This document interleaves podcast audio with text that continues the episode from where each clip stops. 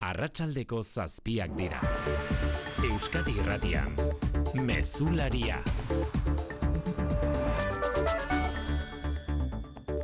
Arratxaldeon guztioi inflexio puntu gisa ezarri nahi da biharko greba feminista orokorra. Inflexio puntua ikusezina den, baina aldi berean gure bizitzen zutabe den zaintza plazara ateratzeko. Baina biharko egunak paradoxa dakar berarekin ezen eskutatu. Hain zuzen ere, ezingo dutela grebarek egin zaintzan aritzen diren hainbatek, zaintzen jarraitu behar dutelako. Haien gatik ere, kalera irteteko deia egin du Euskal Herriko mugimendu feministak Euskal Gehiengo Sindikalarekin batera. Mai Arrieta, ordezkari feminista Euskadi Irratian. Islatzen ari direna da, zoritxarrez, zaintza lanen zati handi bat, enplegu arautu horretatik kanpo egiten dela, eta hor zer gertatzen da irregularidade guzti horretan, ez? Beraz, jakurketa horretan gehitu egiten duen kritika bat, eta ba, erakutsi digu, ez, oraindik asko daukagula ikasteko.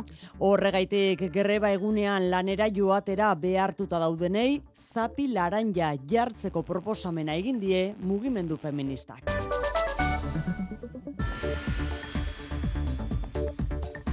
Kalean ozen entzuten den beste aldarrikapena pentsio dunena da Xikerresna Larratsaldeon. Arratsaldeon oian, eh? Pentsioen igoera ere albiste dugu bada gaurkoan pentsioak euneko 3,8 igoko dira datorren urtean ego Euskal Herrian. Hori izan baita iazko abendutik hil honetara arteko batez besteko inflazioa ineren arabera. Beraz batez beste hilean berrogeita amasei euro igoko dira pentsioak Araba Bizkaia eta Gipuzkoan eta berrogeita amabi euro Nafarroan. Aldi aldiz, kotizaziokoak ez diren pentsioak euneko 6,zortzi igoko dira. Inflazio azaroan euneko iru terditik iru bira jaitsi da, eta azpiko inflazioa berriz euneko bos bitik lauter dira. Lege biltzarrean gaur arratsaldean berriz, sorpresari gabe hezkuntza batzordeak onartu egin du hezkuntza lege berriaren azken testua, jeltzaleen eta sozialisten botuekin izan da soilik.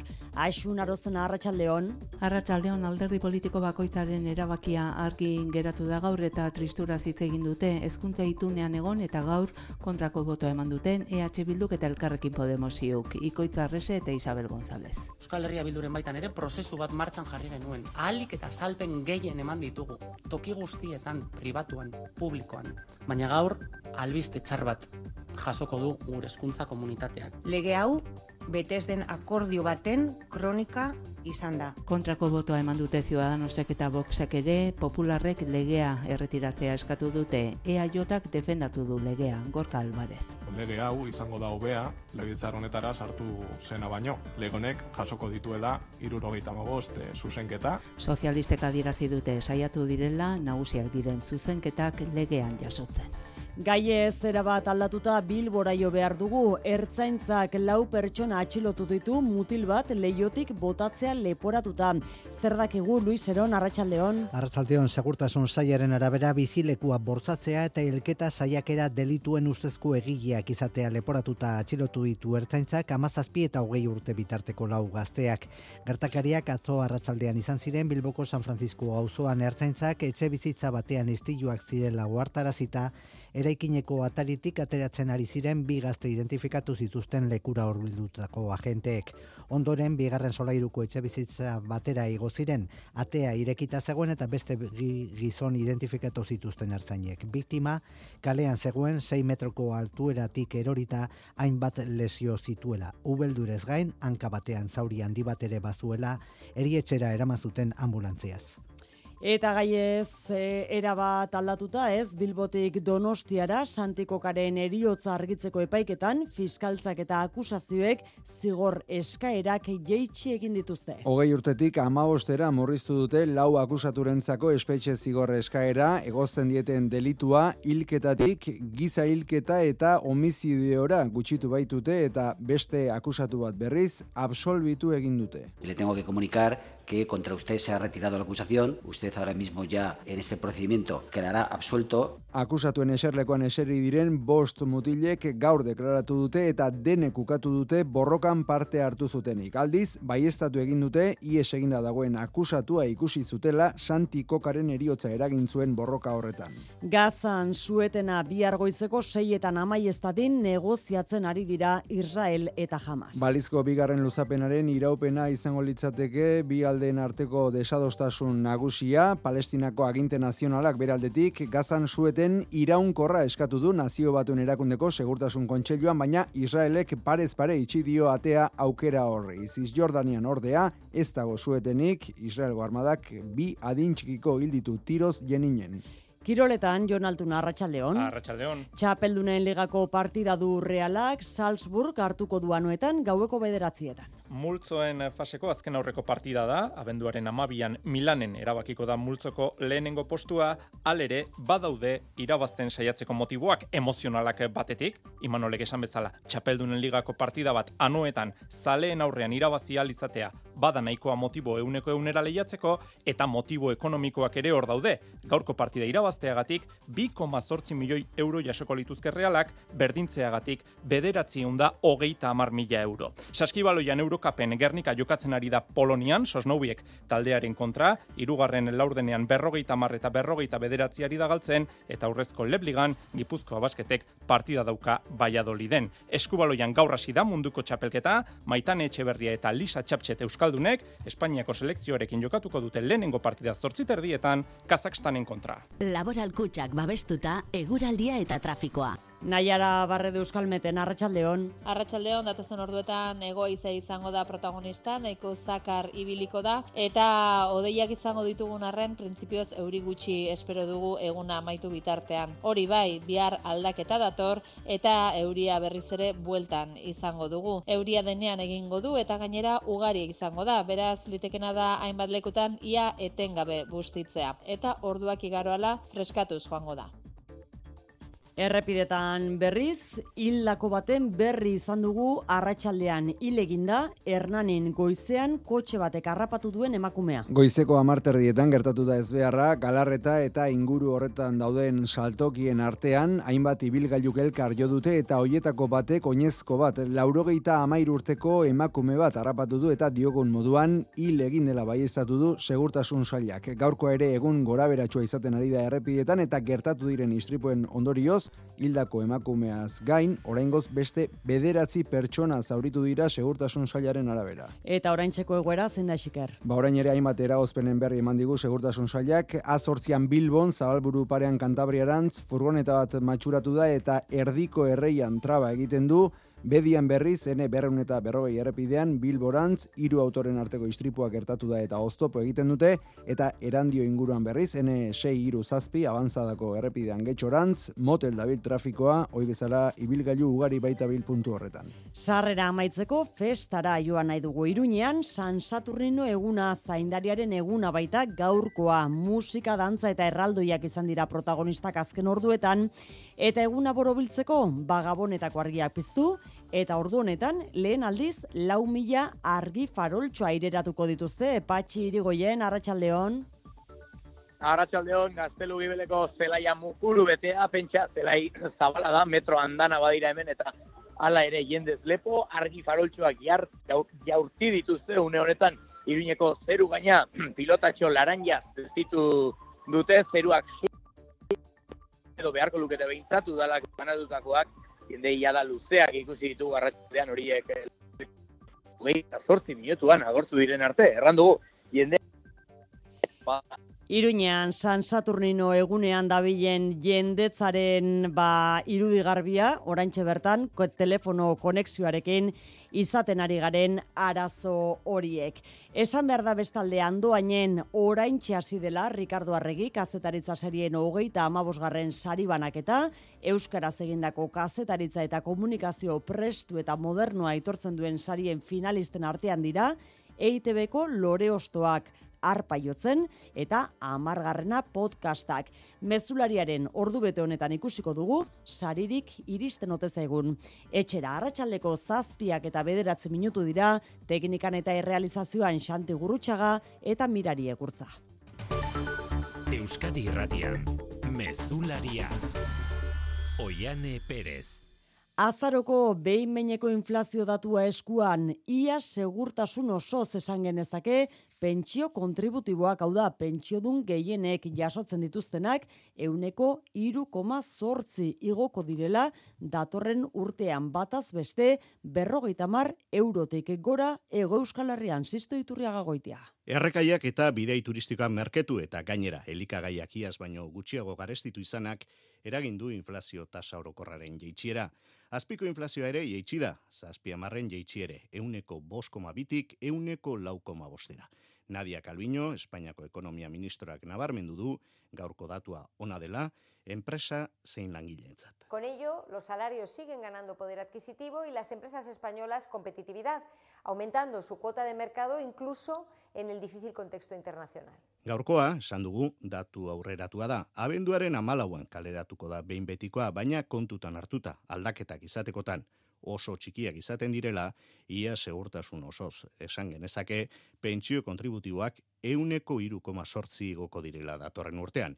Dirutan, horrek esan nahi du, Euskal Autonomia Erkidegoan bataz besteko pentsioa, hileko berrogeita amasei euro igoko dela, eta Nafarroan berriz, berrogeita amabi euro.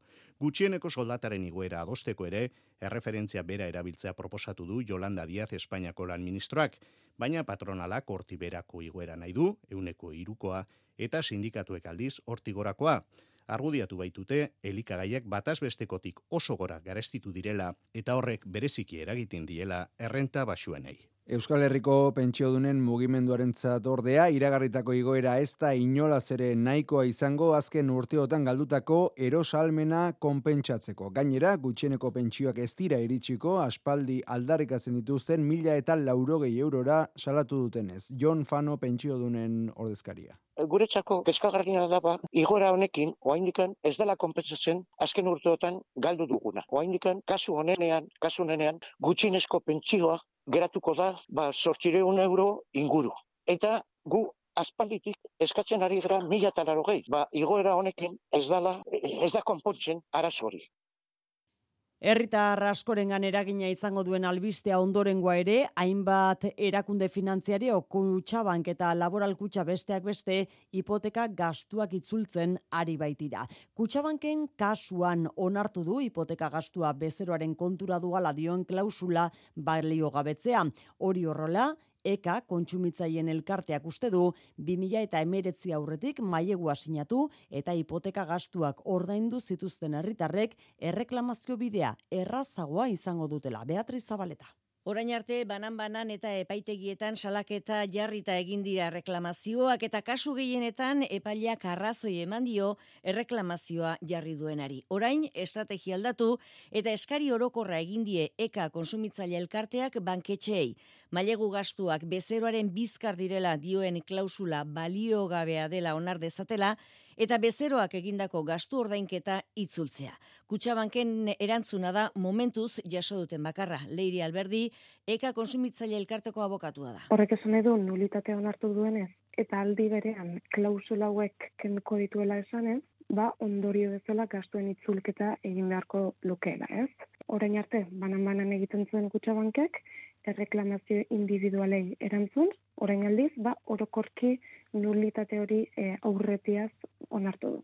Modu honetara, ekaren iritziz, bidea erraztu egingo zaie, mailegua sinatu eta gastu guztiak ordaindu zituzenei, hori bai, ezinbestekoa izango da faktura guztiak aurkeztea.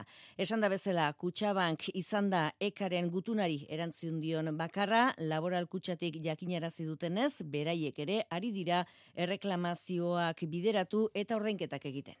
Langabezi sorospenaren inguruan ekonomia ministerioak dituen asmoen berri izan genuen atzo bestalde, gaur Jolanda Diazek Espainiako lan ministroak eta presidente ordeak esan du asmo horien kontra dagoela eskumena lan ministerioaren adela gainera, zizto iturriaga goitia. Hemos conocido la propuesta de economía y mostramos nuestra absoluta disconformidad y ya le garantizo a los trabajadores y las trabajadoras de nuestro país... Zaharrak berri beraz Espainiako gobernuan aurreko legegintzaldia amaitu zuten bezala hasi baitute, Nadia Calviño ministroak eta Yolanda Diazek. Bada beste modu bat erretirorako aurrezteko. Azalpen harri ezan bardu. Etorkizuna nola planifikatu ondo uler dezazun. Dena azaltzen dizu norbaitek soilik lagun diezazuke erretirorako aurrezten.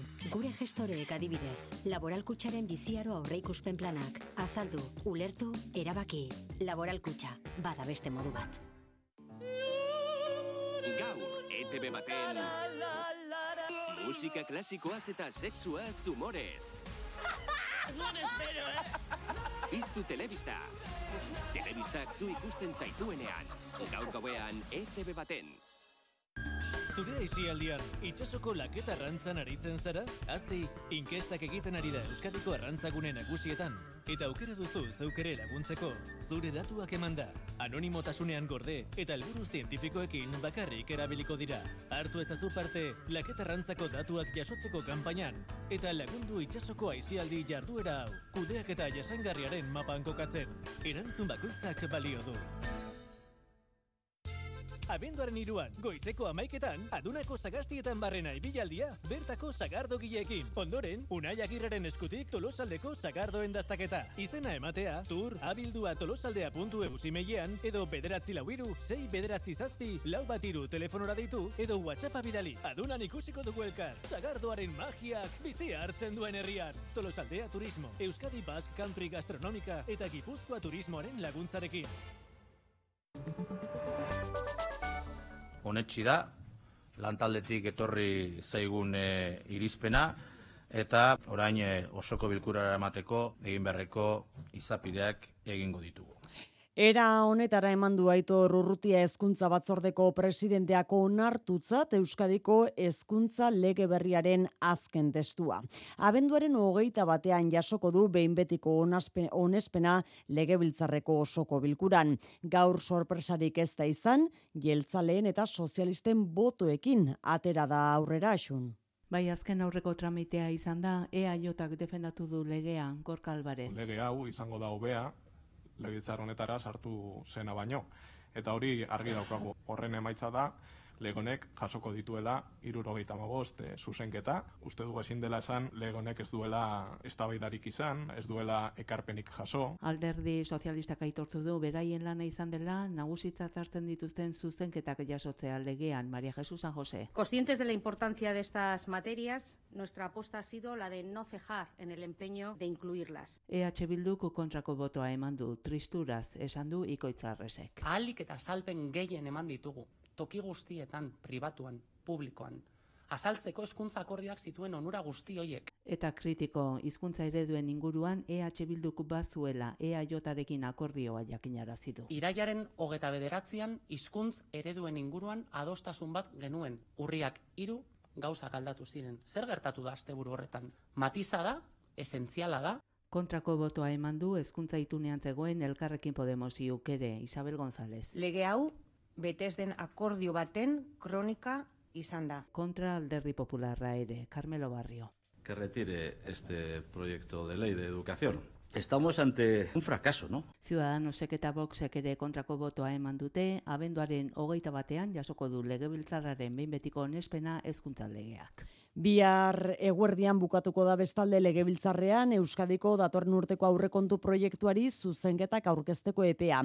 Oposizioko alderdi guztiak kontra daude eta bost osoko zuzenketa iragarri dituzte. Abenduaren amabian eztabaidatuko dituzte osoko zuzenketa hoiek eta hogeita bian emango dio behin betiko oniritzia aurrekontu proiektuari legebiltzarrak. Legealdi honetan, hirugarren aldiz onartuko dira jeltzalen eta sozialisten babesarekin oposizioko alderdien baiezkorik gabe.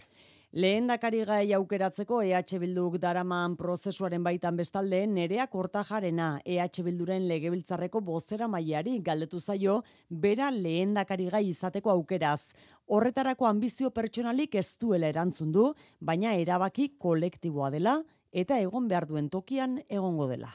Nik beti esan dut ez dudala ambizio personalik, baina hauek Euskal Herria bildun erabakia kolektiboak e, dira. Baina esan bezala, egingo dugu, egin beharreko prozesua, oraindik e, hauteskundetarako datarik ere ez dago. Prestatuak gaude momentu honetan, eta uste baditugula hiru elementu oso garrantzitsuak direnak momentu honetan. Badugu komunitate bat, Badugu proiektu bat, denbora asko da makigu lanean eta proiektu sendo bat dugu eskaintzeko eta badugu ban, bankiloa, badugu jendea gaidena lidergoa izateko. Zaintza publiko eta komunitarioa aldarrikatzeko greba feminista izango da bihar Euskal Herriko mugimendu feministak deituta. Ela, la, besteilas, ESK, N, Etxale eta CGT sindikatuen atxikimentua daukan lehen greba orokor feministan mobilizazio ugari izango dira Ego Euskal Herri osoan, zaintzeko eta zainduak izateko eskubide unibertsalaren alde deitutako greba egun horretan, Luis? Feminista orokorra arrakastatsua izatea aurrikusten du mugimendu feministak Euskadi Irratiko goiza gaurren onela zen nabarmendu du Maili Arrieta Donostiako mugimendu feministako kideak. Oain arte ikusten joan izan garen agatik eta prozesuak berak euki duen arrakasta eta atxikimendu guztien gati badakigu biharko emaitza ikusgarria izango dela, jende asko aterako dela kalera, kaleak bete ingo ditugula eta ba, berriro ere dugu Euskal Herriko mugimendu feministak daukan trakzio gaitasuna eta indarra erakutsiko duela hori seguru. Greban besteak beste zaintzalanekin negoziorik ez egitea eta bizitzak erdigunean jarriko dituen aldaketak eskatuko dira. Horien beharraren lekuko zuzenak dira zaintza zerbitzuak duintasunez emateko. Hernanin Maitelan kooperatiba sortu duten emakume migratuak. Horietako bat Elisak faktoria saioan azaldu du había mujeres que no libraban ni, ni domingos. Entonces apenas Lan ordu gehiegi atxedenik ez, ez da azteko zazpiegunetan ere kontratatzen zituztenek gutxieneko soldata ematen dietela esan, bai, baina langilei, bat, langile batzuei legez dagozkien atxeden orduak ez. Maitelaneko bultzatzaile eta erabiltzaile da hernaniko udala lan baldintza duinak eskaintzeko familiek eta erakundeek koherentziaz jokatu behar dutela zehaztu du Xabier Lertxundi hernaniko alkateak. Bideragarria eta ezinbestekoa zaintza lanetara dedikatzen dian pertsonek ondo egon behar dute. Ze guk zaintza hori beharko ditugu, eta gurekin lanean egon behar dutenek ondo egon behar dute, eta hori baloratu egin behar da zaintzeko eta zainduak izateko eskubidegu unibertsalaren alde deitutako greba orokor feministaren biharko izordu nagusiak goizean Bilbon eguerdiko amabitan udaletxearen aurrean Iruñean ordu erdi geroago diputazioaren aurrean Donostian ordu berean abiatuko da mobilizazioa udaletxetik eta gazteizen ordu baterako da deialdia zumakera kaleko lanbidetik abiatuta. Arrasaldean Bilbon bosterdietan izango da mobilizazioa eta seietan gainontzeko hiriburu eta eskualdetan. Guztiotara gizon eta emakumeak denak daude daude deituta, baina gizonei aktibo bai, baina bigarren lerroan egon daitezela eskatu zaie. Greba feminista oroko horretarako ohiko gutxieneko zerbitzuak ezarri ditu jaurlaritzak ainara. Osasun arloan ospitaleetan jaiegunetako zerbitzua, lehen arretan larun batetakoa eta larrialdietan euneko eunekoa bermatuko da. Adinekoen edota mendekotasuna duten pertsonentzako egoitzetan eta eguneko zentroetan gutxienez langileen erdia hariko da lanean, euneko irurogeira handituko da kopurua, bazkari eta afaritarako. Ikastetxeetan hezkuntza etapa bakoitzeko irakasle bana, garraio publikoan euneko hogeita hamarreko zerbitzua eskiniko da gutxienez, lehen etxiz beti ere ospitaleetan horretarako joan etorriak eta lanerako sarrera irteera orduak. Azkenik, Euskal Irrati Telebistak albistegiak bermatuko ditu. Hauek dira, jaurlaritzak ezarri dituen gutxieneko zerbitzuak. Bestalde, kuorum faltarik ez da izango eta Eusko Legebiltzarrean osoko bilkura egingo da, hoi baino Legebiltzarkide gutxiagorekin hori bai, EH Bilduk eta Elkarrekin Podemos iuk grebarekin batekin eta gutxienekoetan hariko direla iragarri baitute. Besteak beste, osasun publikoko legea onartuko da. Gipuzkako lurralde auzitegian Santiko kagaztearen eriotza argitzeko epaiketan bost akusatuetatik bat libre geratu da bere aurkako karguak erretiratu ondoren. Gainerako laurentzat atzera egin eta hilketa delitua beharrean homizidioa leporatu diete fiskaltzak eta akusazioek ainua mendiburu. Homizidio delitua nagusitasun astungarriarekin leporatu diete epaiketa amaieran fiskaltzak, akusazio partikularrak eta herri akusazioak akusatuen aurkian eseri diren bost gaztetatik lauri. Hau da, ama bosturteko espetxe zigorra eskatu dute bakoitzaren zat, hasieran egindako eskaria baino bost urte gutxiago. Bosgarren akusatua berriz, aske utzi du epaileak bere aurkako akusazio guztiak erretiratu ondoren. Akusatu guztiek defentsa abokatuen galderei soilik erantzun da errepikatu dute iesean den gazteak kolpatu zuela Santikoka. Batek borroka hasi izana aitortu ziola esan du. Y yo a en el coche le pregunté qué había pasado, porque yo le vi dentro de la, de la, del jaleo. Y me dijo que había agredido a un chico. Borroka etetera hurbildu zirela diote etzutela santiko kajipoitu. Y recuerdo eso, que había muchísima gente que estaban empujándose, agarrándose para intentar separar a los dos. Y yo lo que hago en ese momento es separar a quien estaría a mi alcance. Lau akusatuen defentsek aske ustea eskatu dute argudiatuz etzela talde jipoiketarik izan eta Santikoka etzela jasotako zaurien ondorio zil.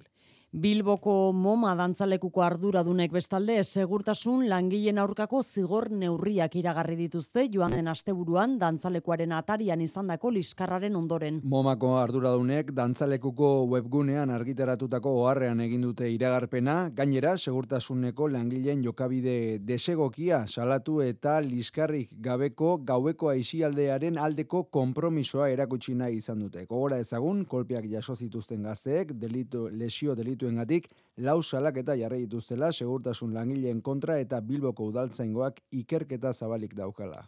Barakaldon ertzain baten etxetik ustez bere pistola partikularra lapurtu zion gazteari berriz eskumuturreko telematikoa jarri diote.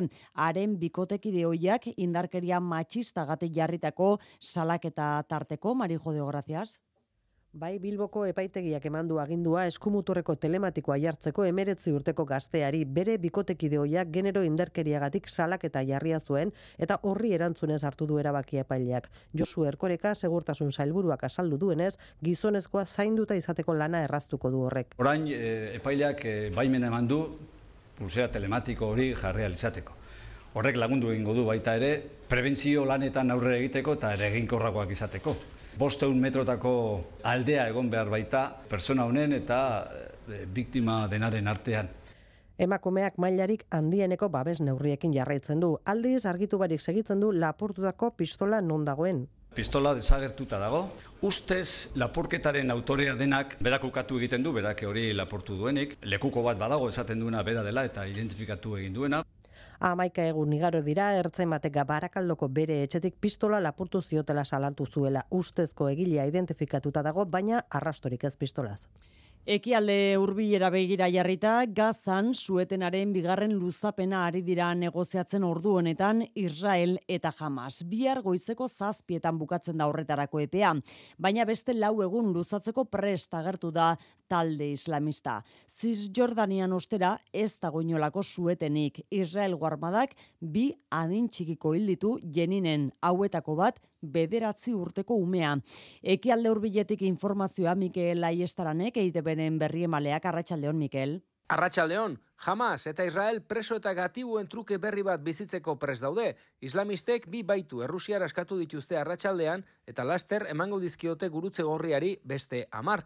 Hau amaitzen denean, Israelek hogeita mar preso palestinara utziko ditu. Suetenaren seigarren eta azken eguna da, eta negoziazioak areagotzen ari dira edapen berri bat lortzeko. Hamasek lau eguneko etenaldia eskaini du, estatu batuak eta Egipto baikor daude, baina Israelek ez du oraindik ez esan. Benjamin Netanyahu uko egin dio sueten iraunkorrerako edozen aukerari eta treguaren amaieran berriro gerrari ekingo diotela argi esan du. Cisjordanian ez da suetenik egon, Armadak beste operazio bat abiatu du jeninen eta jihad islamikoko bi buruzagi hilditu. Operazioan, frankotiratzaileek bederatzi urteko mutiko bat hildute buruan tiro eginda eta amabost urteko gazte bat bularrean tiro eginda. Junts eta PSOE alderdia geneban elkartuko dira datorren larun batean investidurako akordioaren jarraipena egiteko. Zergaitik geneban diskrezioagatik adierazi dute iturri sozialistek. Bilera horretan nazioarteko begirale batek ere egon beharko luke, baina horri buruz ez dute xeetasunik eman. Santos Zerdan PSOEko negoziatzailea. Hemos cuadrado las agendas y habrá una reunión evidentemente. No es la primera ni va a ser la última. Bilera no agendeka albidetu dutela dio, baina ez dela izango Junts eta PSOEren arte tarteko azkena.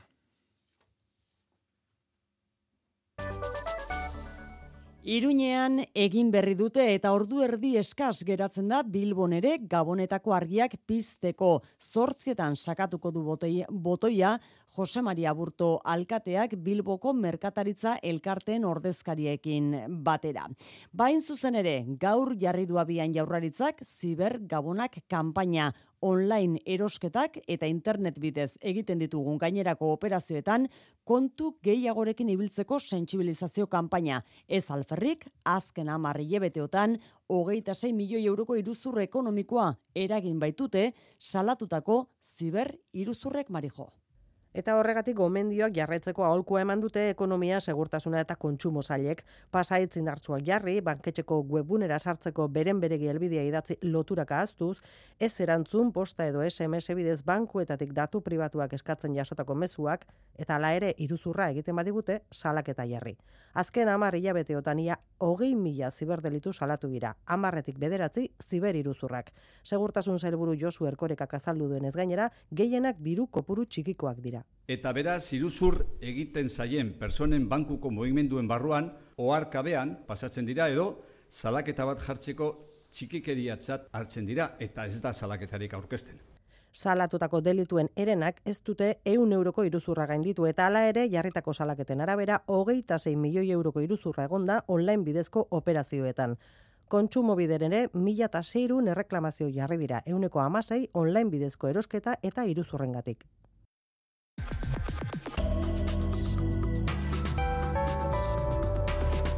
Euskadi Irratian, eguraldia eta trafikoa. Anain zausti errepidetan zen degoera? Ba oraindik ere arazoak azortzian abanton bilborako bidean kami batek eta auto batek txapazko ez beharra izan dute, ez da inor zauritu baina arreta eskatzen du segurtasun sailak bilborako bidean. Azortzian eta bilbon bertan zabalburu parean kantabriarantz forgoneta bat mantxuratuta dago, erdiko erreian eta traba egiten du, eta azkenik bedian ene berreunda berrogei errepidean bilboran ziru autoren arteko istripua gertatu da, zauriturik ez, baina traba egiten dute. Eguraldiaren iragarpen euskalmeten nahiara barredok. Datozen orduetan egoize izango da protagonista, nahiko zakar ibiliko da, eta odeiak izango ditugun arren, printzipioz euri gutxi espero dugu eguna amaitu bitartean. Hori bai, bihar aldaketa dator, eta euria berriz ere bueltan izango dugu. Euria denean egingo du, eta gainera ugari izango da, beraz litekena da hainbat lekutan ia etengabe bustitzea. Eta orduak igaroala freskatuz joango da. Mezularia, gertukoak. Iruñean festa giroan ari dira ospatzen San Saturnino iruko zaindariaren eguna. Arratxaldean albistegi hasieran entzun dugun bezala, lau mila faroltxo bota dituzte Iruñeko zerura. Eta horrekin batera gabonetako argiak ere piztu dituzte. Goizean berriz, musika eta dantza izan dira protagonista.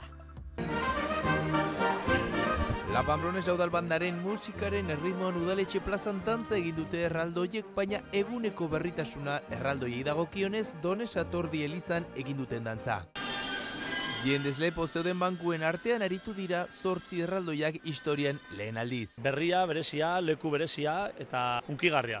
Enautan du eza konpartxak idearen hitzak dira eguneko beste protagonista berrez irurogeita mabost urte bete dituen duguna udaldantza taldea udalako menaldi egin die urte luze hauetako ibilbideagatik aritzi bainez taldeko zuzendaria. Gaur egun laro gehieta ma iru, laro gehieta maika urte dauzkaten lehen belaunaldiko dantzari horietatik eta gaur egun amasei amazazpi urte dituzten dantzari horietara ino, ez? Omenaldien egune izan da eta horien artean aipatzeko ere demokrazia garaitik izan diren alkatei egindakoa denak Jolanda Bartzinezik izan dira ekitaldian. Demo de kuartet musika taldearen erritmoek aldiz aurtengo gabonetako argien piste ekitaldi jendetsua girotu dute udaletxe plaza jendez lepo eta hildo beretik autobus geltoki ingurua bertatik lau mila argi faroltxo bota baitituzte.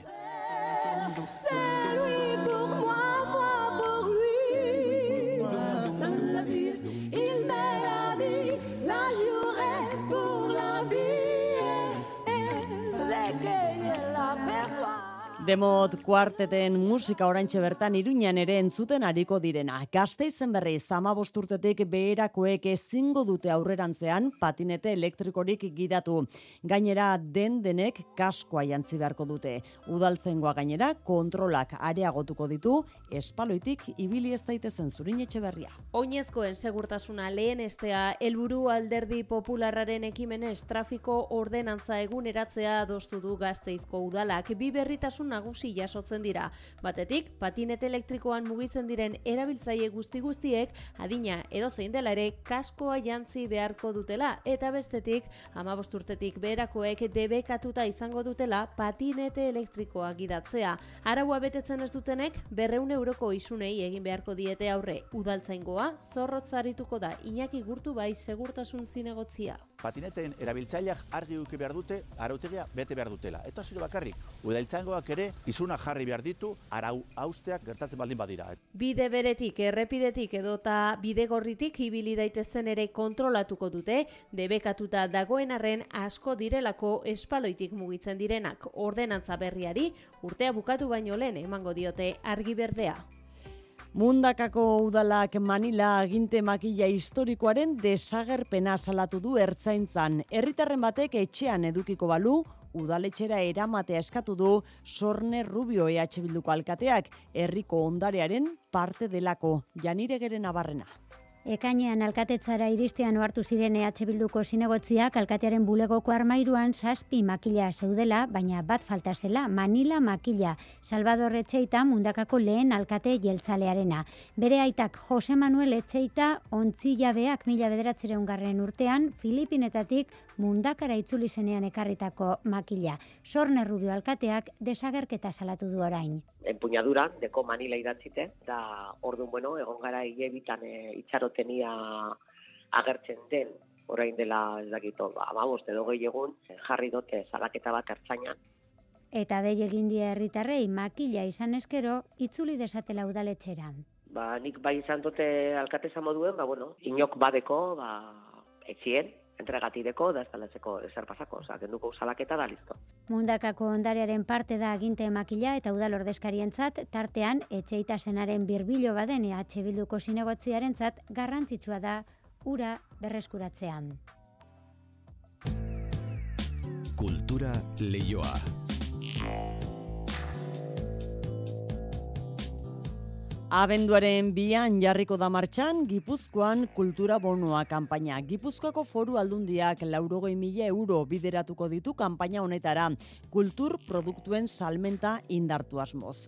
Guztira zortze mila eta zazpireun bono jarriko dira erosleen eskura kanpainarekin bat egin duten irurogeita bederatzi saltokietan.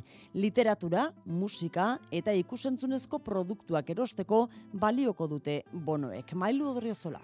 Foru aldundiak kultur produktuen kontsumoa indartu nahi du eta garai honetan kultura oparitzera bultzatu nahi ditu erosleak. Horretarako laurogei mila euro bideratuko ditu kultura bonoetara.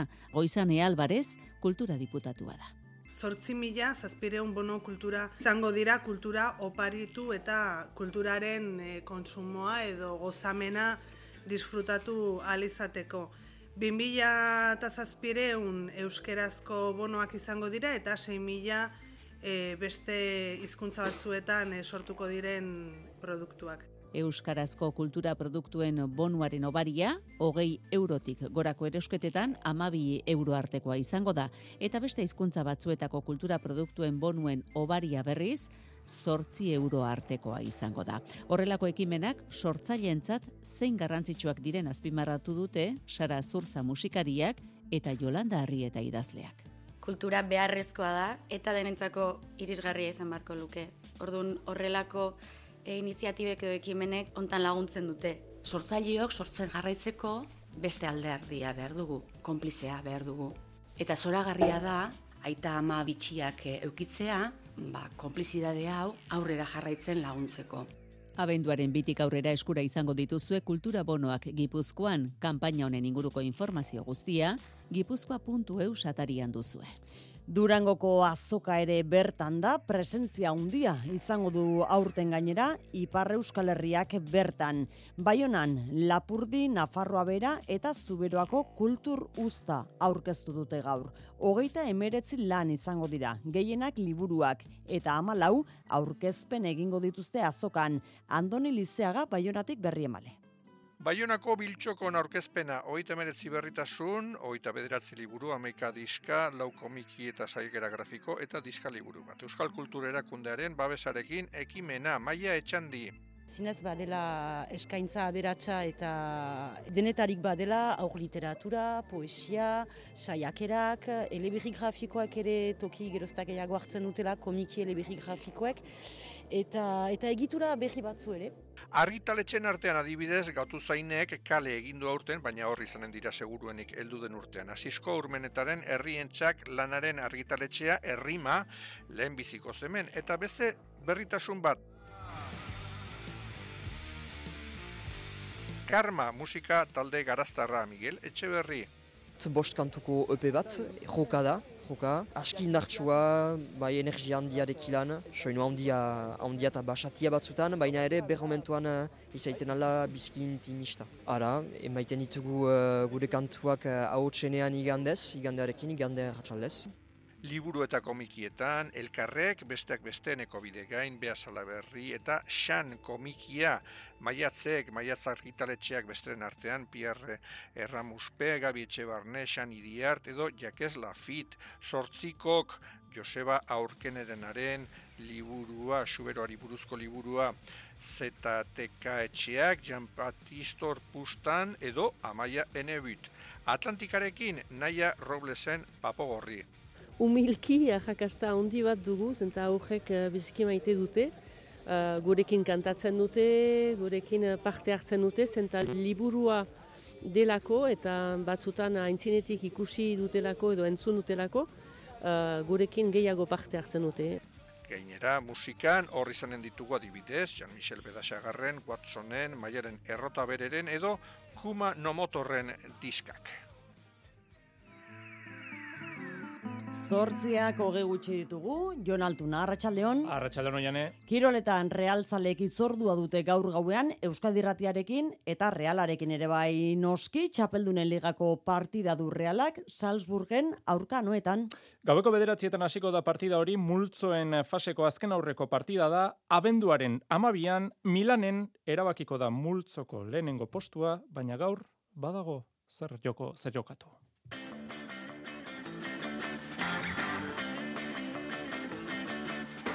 Irabazteko motiboak beti daudelako emozionalak batetik. Imanolek esan bezala, txapeldunen ligako partida bat anuetan, zaleen aurrean, irabazi izatea bada nahikoa motibo, euneko eunela lehiatzeko eta motibo ekonomikoak ere hor daude. Gaurko partida irabazteagatik 2,zortzi milioi euro jasoko lituzke realak, berdintzeagatik bederatzi da hogeita amar mila euro. Aimar Orozekin ere hitz egin du Euskadi Irratiak errealaren kontra jokatuko du osasunak Euskal Derbia larun batean sadarren. Amabost, neurketa amabost partida daramatza iruñeko taldeak realari irabazi gabe. Saskibaloian Eurokapen Gernikak galdu egindu Polonian sosnoubiek taldearen kontra puntu bakarreko aldea zirurogeita amarreta irurogeita bederatzi. Honek ez du ezertxo aldatzen urrengo faserako txartela poltsikoan baitzeukan Gernikak.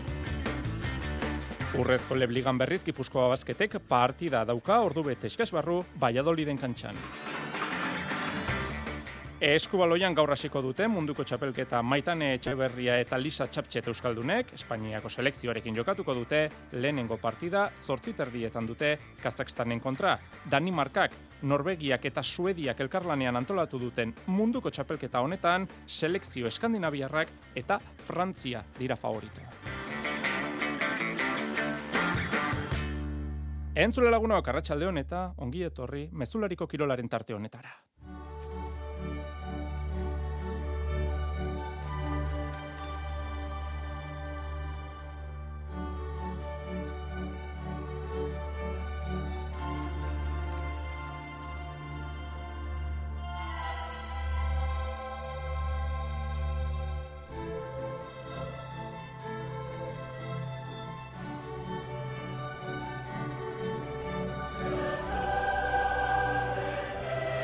Realak txapeldunen eh, ligako partida jokatuko du multzoen faseko bosgarren jardunaldiari dagokion partida jokatuko du gaueko bederatzietan Realearenan Salzburgoren eh, kontra. Bertaragoaz, maitane urbieta, gaixo arratsaldeon. Kaixo Jon, arratsaldeon. Realak final zortzirenetarako txartela poltsikoan dauka, baina orain multzoko lehen postu hori da helburua, Milanen erabakiko da abenduaren amabian lehenengo postu hori, baina Imanolek gaur ez du erlaxaziorik nahi. Ez, ez du, eh, inolako erlaxaziorik nahi eta garbi dauka gaurko helburua zein den. Irabazi, irabazi eta irabazi ondo jokatuta baldin bada hobe eta bestela altuna irabazi. Alaxe adierazi zuen atzentrenatzaile oriotarrak eta ziur gaude baldagelak ere barneratu duela mezu hori. Orain arte hiru garaipen eta berdinketa bateko usta pilatu du realak txapeldunen ligan eta horri esker baitxeko lanak egin da iritsi da gaurko partidara. Final zortzirenetarako txartela poltsikoan dute txori urdinek eta hori eskutan basede orain multzoko lehen postua eskuratzea da. Eta horri gaurtik heldu nahi dio izan ere, gaur irabazita edo interrek benfikaren zelaian egiten duena berdin du edo hobetzen badu, ba bi aste barru Josepe Meatzan berdinketa nahikoa izango da Realarentzat lehen postua eskuratzeko eta garrantzitsua da jokoan dagoena aurkari xamurragoa egokituko baitzaio abenduaren 18ko zozketan. Eta horrekin batera lerroburutan aipatu duzun hori Jon irabazteak e, Championsean duen saria gaur irabazita beste 2,8 milioi zakuratuko baitu klubak berdinketa bederatzireun da hogeita amar mila eurotan saltzen da. Carlos Fernandez kenduta gainontzeko jokalari guztiak prestitu imanolek, beraz badu non aukeratu entrenatzaile oriotarrak jokalari guztiak ez daude uneko eunean, eta ondorioz ba ondoen daudenekin osatuko duela talde adierazi zuen atzo. Aldaketak espero ditugu, ez sekulako iraultza, baina ez da galazko amaikakoa zelairatzea. Ere, lerro guztietan egin dezake aldaketaren bat, eta litekeena da, bazelai erdian, merino gordetzea. Izan ere, badakizu, iruindarrak bitxartelori ikusi ditu, multzen fase honetan, eta gaur irugarrena ikusiko balu, ba, interren kontrako partida erabaki horra galduko luke.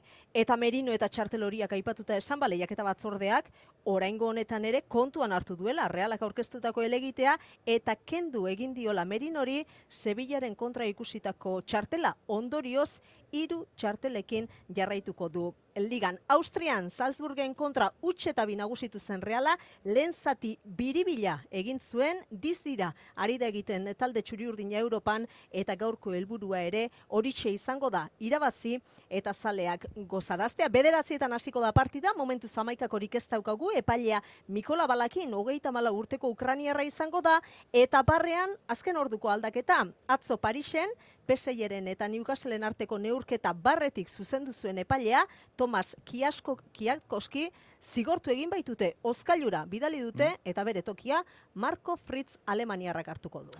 Ederki, basaioa amaitu aurretik eh, amaikakoen berri badaukagu, joko dugu berriro ere zuregana. Gero arte maitane? Gero arte. Partida aurreko prentxaurrekoan argi utzi zuen Imanol Alguazilek realaren elastikoa janzte utxa nahiko arrazoi bada zalen aurrean dena emateko eta Salzburgi buruz hausen nabarmendu zuen entrenatzaile oriotarrak. Taldea asko, asko, asko gustatzen zaiten talde badala, beti nortasunaren handiarekin jokatzen dula, e, igual dala etxean jokatu, kanpoan jokatu, beraiek oso oso garbi daukatela nola jokatu. Alde horretatik gure antza pixatere ba, badute eta ez euki dudik bilarko partidua oso oso oso zaila izango dela.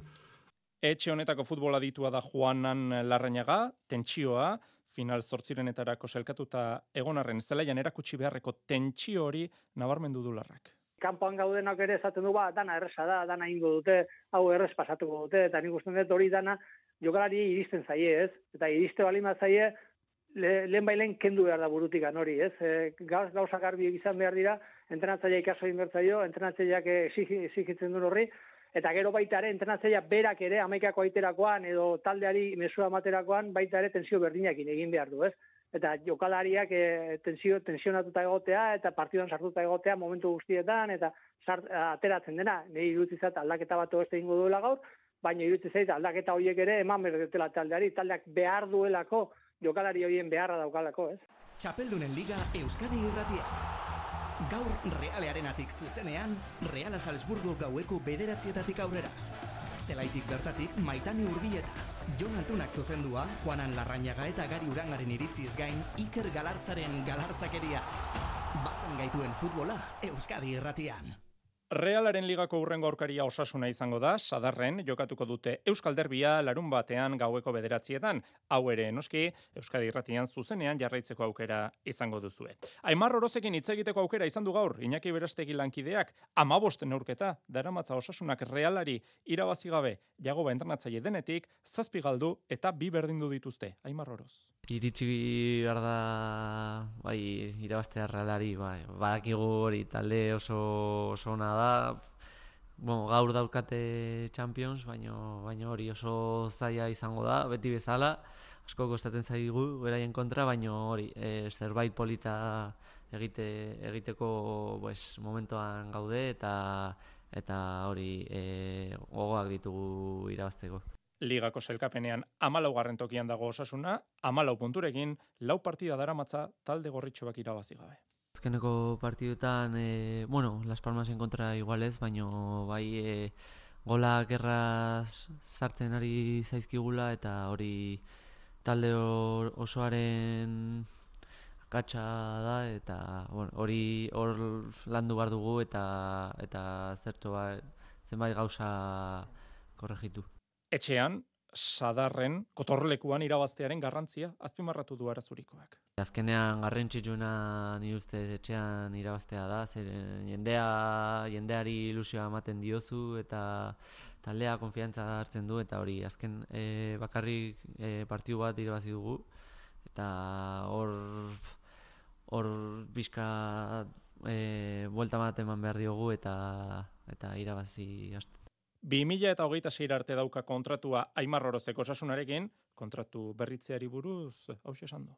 Bai, hori da, eh, esan dudan bezala e, denbora kontua da, e, ongi doa, eta eta hori ez, ez, ez, ez daki zer esan.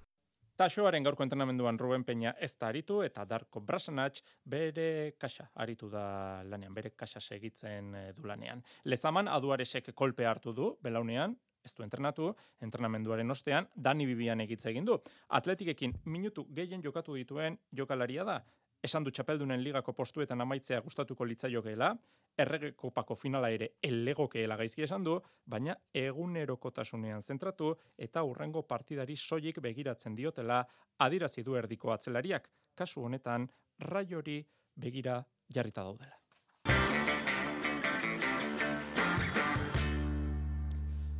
Hasi da munduko eskubaloi e, txapelketa eta zortziterdietan Euskaldunak Espainiako selekzioaren parte diren Maitan Etxeberria eta Lisa Txaptxet hasiko dira lanean Kazakstanen kontra jokatuko dute. E, favoritoak Eskandinaviako selekzioak eta Frantzia txapeldun olimpikoa dira, Jose Maria Paolaza. Titulua eta Parisko jokoetarako txartela izango ditu txapeldunak eta hautagaien artean dira Norvegia, munduko eta Europako egungo txapelduna, Danimarka, Europako txapeldun ordea eta Frantzia, Tokion duela hiru urte txapeldun olimpikoa. Emakumezkoen eskubaloia gehien garatu duen ingurua da Eskandinavia, Imanol Alvarez beraberako entrenatzaileak esan digunez. Gaur egun pentsatzen dute han jokatzen da, edo hango jendia jokatzen da eskoloi potentea, indartzuena, eta bueno, gero normalian klubeko ligan ez da hain potentea, baina bai jokalarien aldean. Eta gero selekzioekin ba beti e, segurazki egongo direla irurok edo egongo dira orgoian. Bueno, ba, selekziorek indartxoenak dituzte, eta gainera orain aldi berean irurek antolatuko dute edo antolatu dute txapelketa Danimarkak, Suediak eta Norvegiak. Kirol disiplina guztien eran eskubaloiak ere kirolariak arlo fisikoan izan duen neurri beretsuko bilakaera izan du. Gaur beraberako entrenatzaileak izan du bezala kirolari azkarragoak jokoa orduan eta azkarragoa? Azkarrago jokatzeko. Azkarrago eta erru gutxiekin, ez? Esaten dute adibidez Norvegia da helburua. Helburua edo faroa ez dakit nola esaten den, eh? nola dago den deno begiratzen, ze, ze, ze kirol mota egiten ari dira, ez? ritmoa altxatzea, baina hori baloi gutxikin galtzea, hori adibidez bera-bera, hor, bide horretan nahi du jutia. Pentsatzen dute hori eskatzen dizu ez da importantea, importantea eukitzea jo kalari handiak, baina bai, bai askarrak eta tekniko arloan oso potenteak, ez. Lehen jardunaldi honetan Norvegia hautagai nagusiaren partida dugu gainera, zortzi territan jokatuko du Groenlandiaren aurka eta ordu berean Maitane Etxeberria eta Lisa Txaptxet Euskal Herritarrak tarteko dituen Espainiak ere behar du partida jokatu. Espainia Kazakistanen aurka jokatuko du esan da bezala zortzi terrietan. Hogeita amabi selekzio ditugu zortzi multzuta manatuta eta epaileen artean ere bi Euskal Herritar, Jon Bustamante eta Javier Álvarez Mata.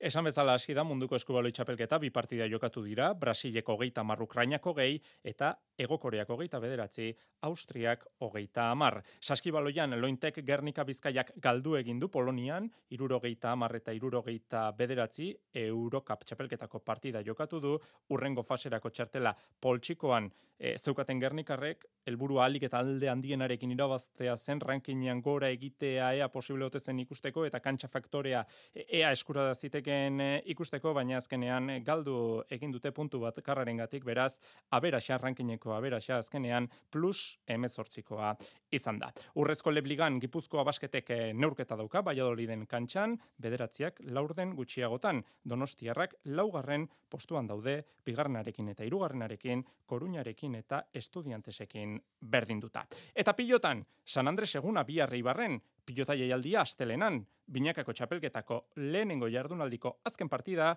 jokatuko dute, elordik eta rezustak, elezkano eta martijaren kontra, Jonander de Laos. Eibarren egun handia da San Andres eta alako esemaileko partida antolatu dute bibitako lehen jardunaldia osatzeko. Elordik eta rezustak elezkanoren eta martijaren aurka jokatuko dute bihar astelena pilotalekuan. Bibikoteak lehen puntu eskuratu nahian hariko dira. Aitor elordik berreskuratu du konfiantza bere jokoan eta hori baliatu nahi du irabazteko.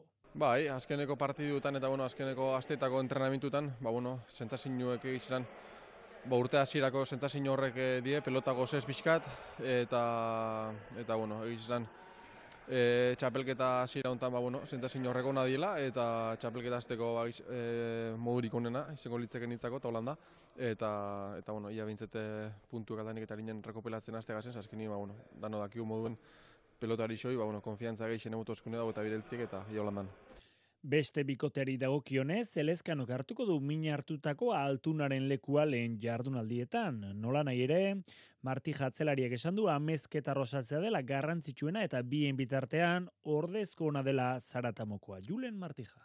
Printzipioz, e, behar duguna da bera ongi sendatzea eta oaindik badakigu gaizki dagoela, orduan, bueno, e, euneko eunean jartzea, eta gero ja bultatuko da, eta bueno, oain danelekin jokatzea tokatu zait, nik uste oso pilotari hona dela, e, aurra aurrean erraz e, asmatzen du, eta bueno, berarekin oso gustora jokatuko dut ere, eta ba, bueno, partidu zaila dukagu, baina saiatuko gara. Jaialdiak hiru partide izango ditu Estelarraren aurretik Dario Bikuña Zabala Erostarbe eta ondoren serie B txapelketako Salaberri Arbizu Mata Gaskue. Unai Mata kordeztuko du min hartuta dagoen esposito.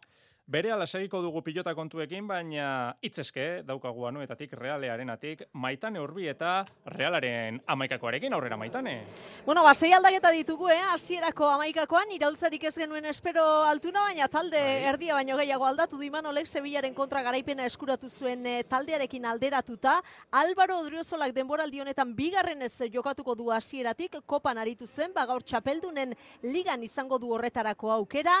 Aritz, Turrientes, Zahari Arian Momoxo eta Mikel Oiartzabal dira. Berritasunak gauzak horrela hause izango da Txapeldunen Ligan Salzburg bigarrenez mendean hartzeko helburuarekin Imanolek zelairatuko duen amaikako arremiro izango da atepean. Odriozola, Aritz, Zubeldia eta haien arituko dira atzeko lerroan. Zelai erdian Zubimendi, Brais Mendez eta Beñat Turrientes izango dira protagonistak. Egaletan Momoxok eta Zaharianek jokatuko dute eta aurrean bederatziko postu horretan kapitaina Mikel Oiartzabal arituko da. Ederki, bederatzietatik aurrera, hemen eh, espero zaitugu maitane, gero arte. Gero arte. E, pilotarekin segi dezagun, bigarren jardunaldiko, bi material aukerak eta egin direlako gaur, maiabian ezkurdiak eta tolosak elor diren eta rezustaren kontra jokatuko dute igandean, gaurko material aukeraketak, materialako be esan da, eman duzer esana. Ezkurdia eta elordi entzungo ditugu urren ez urren ja ez dagote txispik, ez dagote grazik, eta nik uste, bueno, pelotak, primerako txapelketa baten pelotak gehiago berdala, pelota grazik gehiago berdala, eta bueno, nik aber ba, uste alderdi ez da mejoratu berra dela. No, pelota danak e, narru xurizka hori dekuen estilo igualeko gitzen didanak, eta bueno, igual guri gustatzen zen marruizka horrek e, aukeratzeko ez du zeuki. Amore bietan, jaka eta mari ezkurrena, Peñaren eta Albixuren aurkariko dira ostiralean, partida honek irekiko du bigarren eh, jardunaldia, jaka eta mari ezkurrena aurkari gogorrenetakoak direla nabarmendu du Albixuk. Bai, e, aurreko nik ez, e, jonek eman, erikek bukau, nik uste e, teorin bikote perfektua dela. Baina, bueno, e, ostiralen gu gure ita etorreko geha, gure maia ematen badu nik uste e, gerra emateko aukera duzkeula eta eta horro lortzen duen. Peinak eta berak zer landua badaukatela ere onartu du atondarrak. Bueno, nik uste bikote bezala ondo ulertzen gala, bakarrik, bueno, bakoitze bere e, leku nio, ez? E, nik pelota batzu galdu nituen galdu beharretzenak, bea gantxokin da inkomodi bilizan, e, etzon zabaleko raia bihatzen, nik uste e, arlo pertsonalen dara gaio, ez? Bikote bezala nik uste ondo ulertzen gala, ja iruaren urtea dugu, eta bueno, e, gure maila hoi e, lortzen duen, eta hor gora juten Azken eh, minututxo honetan, txapeldunen ligako beste partidak errepasatuko ditugu, bi jokoan dauzkagu, uneotan, Galatasareik bat, Manchester Unitedek iru, berrogeita amasegarren minutuan dago neurketa, eta Sevillak bi, PSV-ek utx, berrogeita amairugarren minutuan dago neurketa hau. Gaueko bederatzietan honako partida hauek jokatuko dira, realaren multzoan, adi begiratuko diogu Benficaren eta Interren artekoari, artetaren Arsenalek lensen kontra jokatuko du, Munitzeko Bayernek Kopenhageren kontra, Real Madridek Napoliren kontra eta Bragak Union Berlinen kontra jokatuko du. Ligako amairugarren jardunaldiko atzeratutako partida bat ere jokatuko da gaur gaueko bederatzietan, Mallorcak eta Kadizek jokatuko dute. Guraldetik besterik ez, ondo segi. Iluntzeko zortziak dira. Euskadi Irratiko Informazio Zerbitzuak. Albisteak. Arratxaldeon berriz ere guztioi, inflexio puntu gisa ezarri nahi da biharko greba feminista orokorra. Inflexio puntua ikusezina den, baina aldi berean gure bizitzen zutabe den zaintza plazara ateratzeko. Baina biharko egunak paradoxa dakar berarekin ezin eskutatu, hain zuzen ere ezingo dutela grebarik egin zaintzan aritzen diren hainbatek zaintzen jarraitu beharko dutelako. Haiengatik ere kalera irteteko deia egin du Euskal Herriko mugimendu feministak Euskal Gehiengo sindikalarekin batera. Mai harri eta ordezkari feminista Euskadi Irratian. Islatzen ari direna da, zoritxarrez, zaintza lanen zati handi bat, enplegu arautu horretatik kanpo egiten dela, eta hor zer gertatzen da irregularidade guzti horretan, ez? Beraz, jakurketa horretan gehitu egiten duen kritika bat, eta ba, erakutsi digu, ez, oraindik asko daukagula ikasteko. Horregaitik greba egunean lanera joatera behartuta daudenei, zapi laraina jartzeko proposamena egin die mugimendu feministak.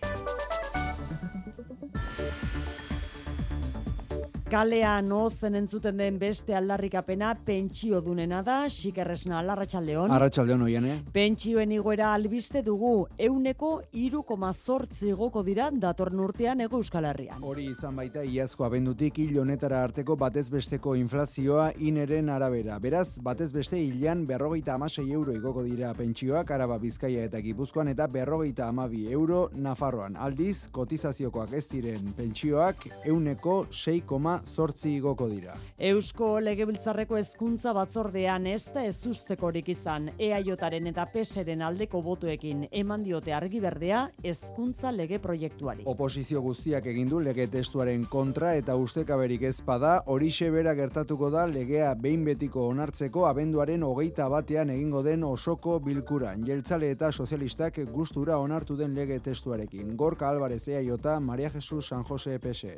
Lege hau izango da hobea legebiltzar honetara sartu zena baino eta hori argi daukagu. Conscientes de la importancia de estas materias, nuestra aposta ha sido la de no cejar en el empeño de incluirlas. Aldiz kontrako botoa tristura zeman dutela esan dute legearen oinarriak babestu zituzten EH Bilduk eta Elkarrekin Podemos IUK, Ikoitz Arrese eta Isabel González. Genuena baino gehiago eman dugu hezkuntza akordioa defendatzen, baina gaur albiste txar bat jasoko du gure hezkuntza komunitateak. Pena bat. Lege hau betez den akordio baten kronika izan da. Gai zera bat aldatuta, Bilbon ertzaintzak lau pertsona atxilotu ditu mutil bat leiotik botatzea leporatuta. Tartean hilkera, hilketa saiakera delitua egotzita atxilotu dituzte Laura. Kamazazpi eta hogei urte arteko. Akatzo arratsaldean gertatu zen Bilboko San Francisco auzoan eta biktima ospitalera eraman zuten hainbat zaurirekin 6 metroko altueratik erori ondoren. Hori Bilbon eta Donostian Santi Kokaren eriotza argitzeko epaiketan fiskaltzak eta akusazioek zigor eskaerak jeitsi egin dituzte. Hogei urtetik amabostera murriztu dute lau akusaturentzako espetxe zigor eskaera, egozten dieten delitua hilketatik giza hilketa eta homizidiora gutxitu baitute eta beste akusatu bat berriz absolbitu egin dute.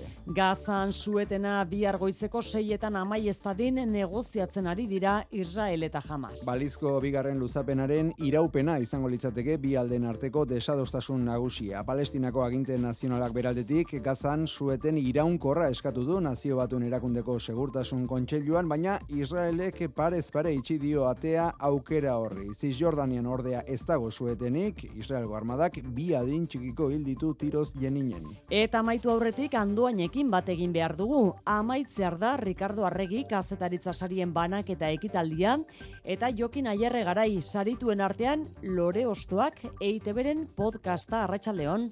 Arratsaldeon bai EITBren Lore Ostoak podcastak jaso du Ricardo Arregi komunikazio saria euskara eta musika dira Lore Ostoak proiektuaren funtsa eta euskararen normalizazioan musikaren hizkuntza internazionala erabili nahi izan du bideak podcastak jaso du kazetaritza saria eta menane osanda baratzek jaso du euskaltzaleak kazetaritzaren ohorezko mugarria. Bingen zupiriak sailburuak aurrera egiteko nondik gatozen begiratu beharra nabarbendu du hogeita mabosgarren sari banaketan. Eta dudarik ez dago aurrerantzean ere behar beharrezkoak izango ditugula borondatea, atxikimentua eta militantzia Euskararen erabilera normalizatu eta sustatzeko aleginetan. Pablo González eta Gerra ere muetan dabiltzan kazetariak ere gogoan izan dituzte.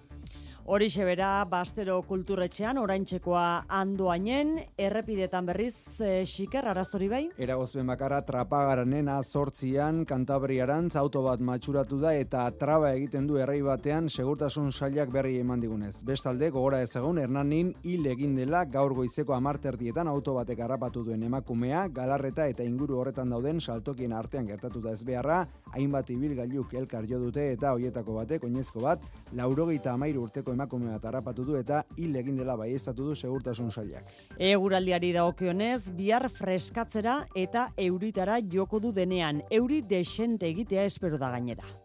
Datozen orduetan egoize izango da protagonista, nahiko zakar ibiliko da, eta odeiak izango ditugun arren, printzipioz euri gutxi espero dugu eguna amaitu bitartean. Hori bai, bihar aldaketa dator, eta euria berriz ere bueltan izango dugu. Euria denean egingo du, eta gainera ugari izango da, beraz litekena da hainbat lekutan ia etengabe bustitzea. Eta orduak igaroala freskatuz joango da. Zortziak eta sei minutu besterik ez gure aldetik. Bihar greba feminista orokorra izango da, zerbitzu minimotan hariko da Euskadi Ratia. Bihar arte ondo izan.